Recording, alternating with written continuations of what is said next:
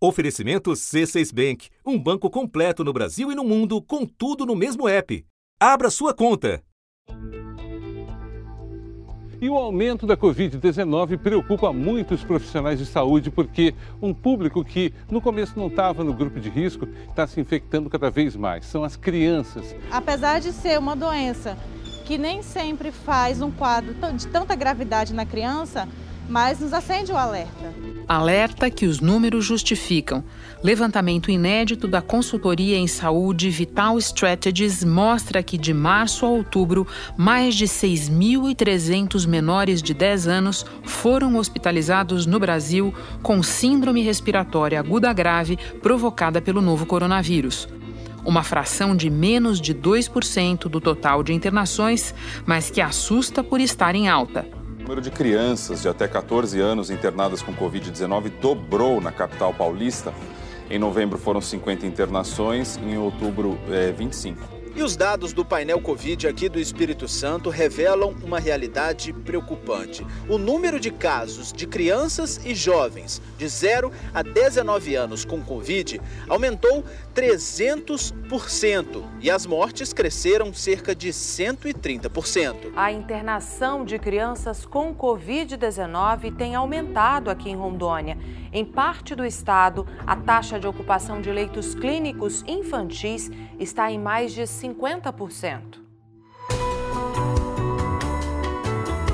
Da redação do G1, eu sou Renata Loprete e o assunto hoje é o avanço da Covid-19 entre crianças.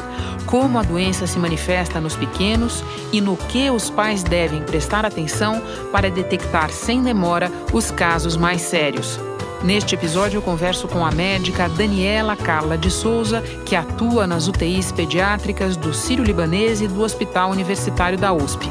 Antes, ouço o administrador Rodrigo Bernardes, 39 anos, que pouco depois de sair da UTI, viu o filho de 6 anos padecer de complicações associadas à doença.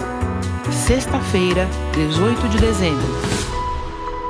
Rodrigo, a tua família foi impactada pela Covid de uma maneira muito extensa. Seu irmão teve e ficou internado, depois você a mesma coisa, e em casa outros familiares também foram infectados, incluindo o teu filho que teve a temida síndrome inflamatória multissistêmica. Você pode começar nos contando como evoluiu o seu quadro e quando você percebeu que o seu filho não estava bem? O meu primeiro sintoma, ele iniciou no dia 31 do 8, com calafrios, uma indisposição muito forte e no decorrer dos dias, alguns picos de febre e iniciou uma tosse. Procurei um pronto-socorro, onde foi feita uma tomografia e constatado 50% de comprometimento dos pulmões. E a médica, como um protocolo, pediu para me retornar para casa. A minha saturação caiu de 96 para 89. Eu retornei ao pronto-socorro, onde foi solicitado mais uma tomografia e eu já estava com 80% dos meus pulmões tomados. Isso dia 10 de setembro automaticamente eu fui internado na UTI para ficar em observação e tomar uma medicação um pouco mais intensa é, na veia. Em três dias eu saí da UTI e fiquei internado mais quatro dias para a finalização da, da medicação. Eu saí do hospital no dia 17, vim embora para casa. É, todos os meus familiares, minha esposa, o meu filho, a minha filha, todos tinham, estavam é, com o Covid-19. E já estávamos no final desse processo, né? E o final feliz, imaginávamos todos nós. Passando de 15 dias aproximadamente, 13 dias, o meu filho começou com, com uma indisposição, sonolência, uma dor muscular sobre os ombros que imaginávamos que fosse, que poderia ser uma dor muscular, uma torcicolo. Ao passar os dias, começou a ter febre, vômito, diarreia, onde levamos ele ao, ao pediatra. O pediatra, já ciente de toda a nossa história, pediu pra, para que ele fizesse um exame de dengue e um hemograma. O exame de dengue deu negativo e o hemograma já deu algumas alterações. E o tempo passando e ele ficando pior. E até então, Covid não era nenhuma suspeita, é isso? Nenhuma suspeita, nenhuma. Com o resultado desse exame de dengue negativo, ele pediu para que fosse feito um exame de Covid-19. Eu tomei a decisão de estar tá levando ele até um pronto-socorro ter uma segunda opinião, porque não, não tinha como mais esperar, porque daí ele começou, começou a ter outros sintomas, começou com uma dor abdominal muito forte, frios e febre de 40 graus. Sendo assim, ele foi transferido para um hospital referência na pediatria aqui na Baixada Santista, Santa Casa de Santos. Eles estavam trabalhando muito forte, imaginando que, que o menino poderia estar com apêndice porque a, as dores abdominais eram muito fortes.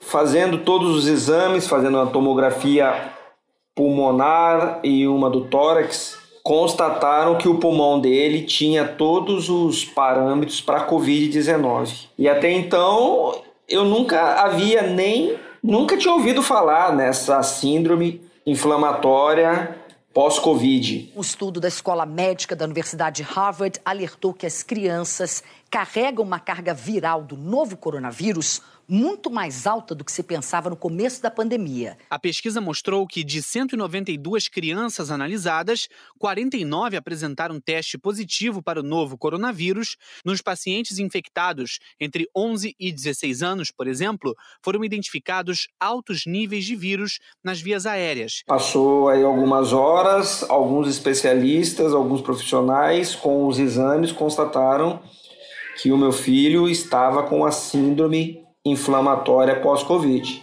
Dentro de 24 horas, ele foi entubado, ficou cinco dias entubado, retornou dessa intubação, demorou mais quatro dias aproximadamente para conseguir andar, porque a perda da massa muscular, o estrago que é feito no organismo é muito agressivo. Foram 14 dias de internação. E como é que o teu filho tá agora, Rodrigo? É, uma curiosidade, ele antes, na curta vida dele, tinha passado por alguma experiência de hospitalização assim intensa? Nenhuma. O meu filho, ele é um menino ativo, joga bola, nada, anda de bicicleta, brinca na rua. Esse é o meu filho. Hospital, nunca, não tinha ideia do que era uma internação. Fisicamente, ele já se recuperou ao passar esses 60 dias de alta, porém ainda existem alguns alguns resquícios psicológicos. O porquê desses resquícios psicológicos? Que para tratar dessa síndrome, devido à intubação, devido todo esse processo, é inserido muita droga no organismo após a retirada de todo esse medicamento, existe uma abstinência. É inevitável. Então ele ficou muito agitado, com muito pico de nervosismo, picos de humor, muito acelerado. Porém, volto a dizer, é um mal necessário, o tratamento precisa ser feito e é muito eficaz mas já está bem. Assim que ele voltou, com o tempo, já voltou para as aulas online, fez as provas, passou de ano, tudo dentro da realidade que estamos vivendo hoje. Rodrigo, que bom saber disso. Para terminar, eu queria saber de você, porque eu fico só imaginando o que foi é, você, recém-saído do hospital, ainda processando a tua experiência com a doença, ver o teu filho naquela situação. Como é que foi para você esse processo? Quando eu recebi a notícia pelo médico que eu ia ter que ir para uma UTI, que eu nunca tinha entrado numa UTI e foi uma sensação horrível. A hora que eu cheguei na UTI, eu me deparei com 13 pessoas entubadas. Eu era o único que estava lá, são, consciente, vendo tudo aquilo acontecendo. E a sensação que eu tinha, o medo que eu tinha era: será que todos esses chegaram aqui como eu estou chegando? E, a, e o medo de morrer e deixar a minha esposa, o meu filho, a minha filha, era muito grande.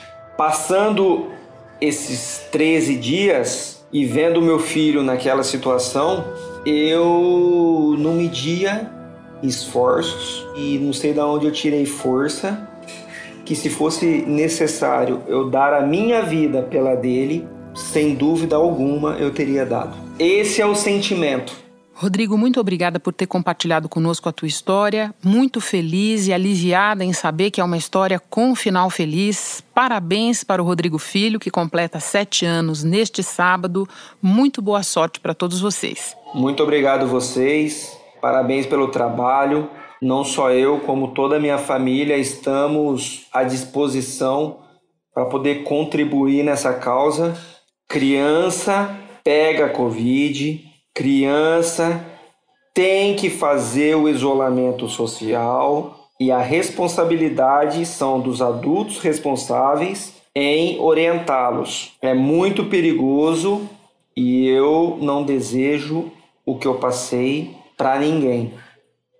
Muito obrigado de coração para todos vocês. Obrigada, Rodrigo. Hora de falar com a médica Daniela Carla de Souza.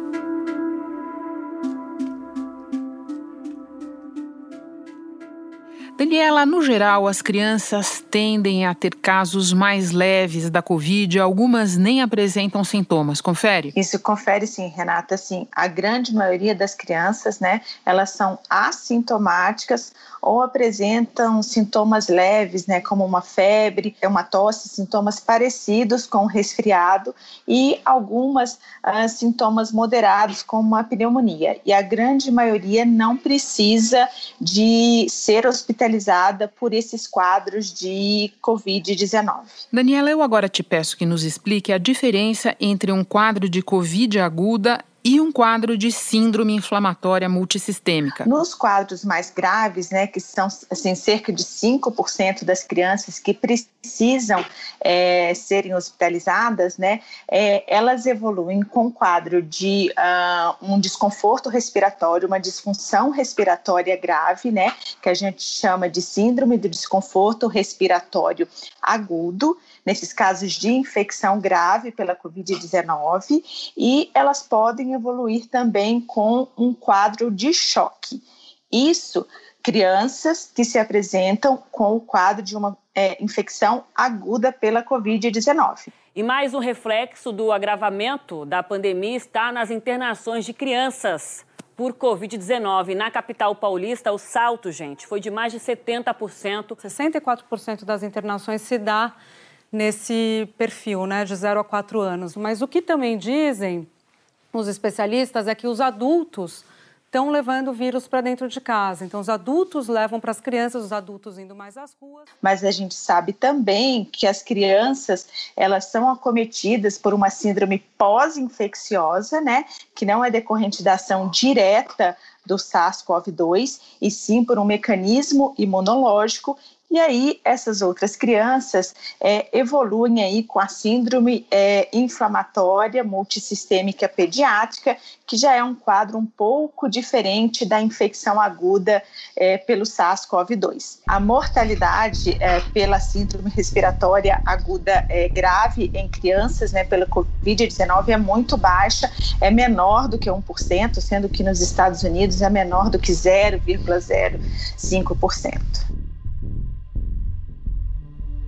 A síndrome inflamatória sistêmica, né? Ela foi relatada inicialmente no Reino Unido, depois nos Estados Unidos é, e na Itália, quando eles observaram ali um mês uh, após o pico da Covid-19, um aumento da admissão em unidades de terapia é, intensiva pediátrica de crianças com uma doença parecida com a doença de Kawasaki, que é uma doença que já foi é, descrita há mais de 50 anos, que também é decorrente de um processo imunológico e não de uma infecção aguda por vários outros vírus. E uh, o que a gente viu posteriormente, que essas crianças, né, ela se, é, essa síndrome se caracteriza por uma febre elevada e persistente. Essas crianças apresentam alteração de marcadores inflamatórios e elas acabam evoluindo é, com quadro de choque, né, que a gente fala uma disfunção cardiovascular. Em geral, os médicos dizem que os sintomas da síndrome inflamatória multissistêmica pediátrica são febre alta, manchas vermelhas na pele, inchaço nos pés e nas mãos, dores na barriga, diarreia e vermelhidão nos olhos. E é, este quadro todo é decorrente de uma reação do próprio do organismo que ele é, desenvolve uma reação que agride o seu próprio organismo, né? E além de tudo, nessa fase atual, nesse momento que a gente está é, vivendo, a gente colhe tanto é, o PCR para COVID quanto a sorologia. E o que a gente vi, vê é que essas crianças, a grande maioria, elas têm o PCR negativo, né? Sendo que o PCR caracteriza uma infecção aguda pelo Covid-19 e elas apresentam uma resposta sorológica, ou seja, elas tiveram um contato prévio com SARS-CoV-2 e desenvolveram anticorpos. E esses anticorpos acabam é, agredindo o próprio organismo. Era isso que eu pensava enquanto você explicava no caso do Rodrigo Filho, que nós relatamos no início desse episódio. Para deixar bem claro para o leigo que nos acompanha, a, a síndrome inflamatória multissistêmica é, diferentemente de outras complicações, ela é pós-Covid. Provavelmente o Rodrigo se infectou antes, junto com outros integrantes da família, e depois desenvolveu a síndrome, é isso?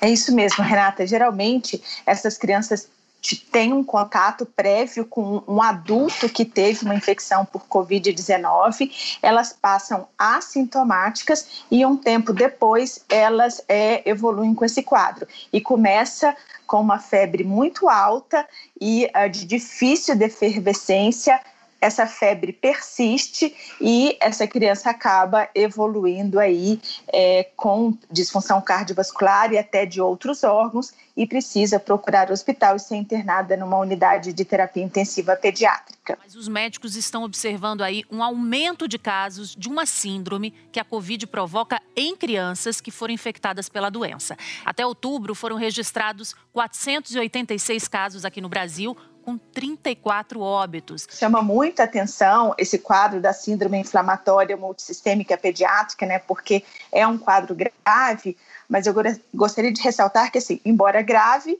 ele é raro e a mortalidade também é muito baixa, é menor do que 1%. Daniela, existe alguma correlação, algum padrão entre o tipo de caso e a faixa etária da criança? A síndrome inflamatória multissistêmica, geralmente, ela está acometendo crianças em idade escolar e adolescentes. E é até um pouco diferente da, da doença de Kawasaki, né, que eu falei que é uma doença que a gente já conhecia, que já foi descrita há mais de 50 anos, que acometem crianças na idade pré-escolar. Então, assim, chama atenção que são crianças maiores que é, são acometidas aí pela síndrome inflamatória multissistêmica pediátrica. Os médicos ainda não sabem porque algumas crianças e jovens desenvolvem essa síndrome depois da cura da Covid-19, normalmente aparece depois de semanas que essas, que essas crianças e esses jovens já estão curados, e também porque alguns desenvolvem essa síndrome e outros não. Eles também não entendem muito bem ainda porque nessa faixa etária, que é até que uma faixa etária ampla, de 0 a 19 anos. No teu caso, nos hospitais em que você trabalha, o que é que você tem mais visto e como é o tratamento? Quanto tempo costuma durar nesses casos mais graves? Nas unidades de terapia intensiva pediátrica, a gente admitiu assim pouquíssimos casos e os casos eram casos é, de baixa complexidade, né? É, nos hospitais que eu trabalho, por exemplo, a gente não teve nenhum caso grave de COVID-19. Ao contrário, nós admitimos sim uh, várias crianças com a síndrome inflamatória multissistêmica. Essas crianças precisaram é, de um suporte ventilatório e de um suporte cardiovascular. não existe nenhum tratamento específico nem para COVID-19, nem para síndrome inflamatória multissistêmica pediátrica. O que a gente tem que dar é um bom suporte de terapia é, intensiva, né? Então, essas crianças que evoluem com insuficiência respiratória, com choque, a gente precisa dar um bom suporte ventilatório, ventilar bem essas crianças, tratar esse choque. E no caso da síndrome inflamatória multissistêmica, é, se essa criança tem um quadro de uma, uma febre muito persistente, que tem alteração uh, de marcadores inflamatórios e tem alteração é, ecocardiográfica, está indicado fazer uso da imunoglobulina, que ela tenta controlar aí essa resposta aí do, do organismo ao próprio organismo. Então, seria a imunoglobulina, o tratamento diferente, e uh, como essa síndrome também uh, pode evoluir com um acometimento uh, das artérias coronárias, se no eco eh, a gente vê essa alteração de coronária, está indicado o uso da aspirina e também é, do corticoide. Tudo isso para tentar controlar esse quadro inflamatório. Daniela, para terminar, o que você diria para mães e pais que nos ouvem? Para que sintomas eles devem olhar com mais atenção? Em que momento devem procurar o um médico? A função da família é muito importante, né, para procurar o hospital no momento adequado.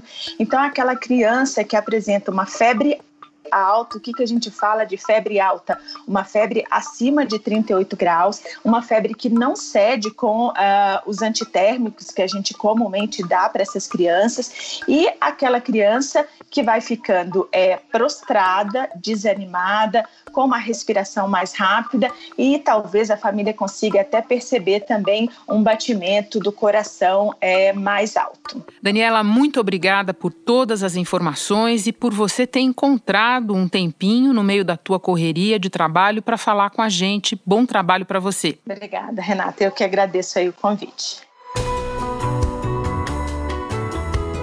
Este foi o assunto podcast diário do G1. De segunda a sexta, nós aprofundamos um tema relevante do noticiário em conversas com repórteres, especialistas e personagens da notícia. O assunto está disponível no G1, no Spotify, Apple Podcasts, Google Podcasts, Deezer, Castbox, Amazon Music ou no seu agregador de podcasts favorito. Lá você pode seguir a gente e assim não perder nenhum episódio.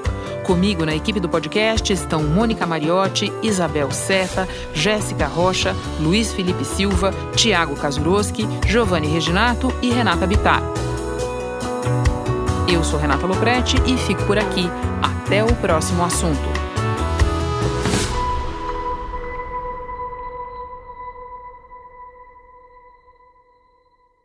Você no topo da experiência financeira que um banco pode oferecer. Escolha um banco completo no Brasil e em qualquer lugar do mundo. Abra sua conta no C6 Bank.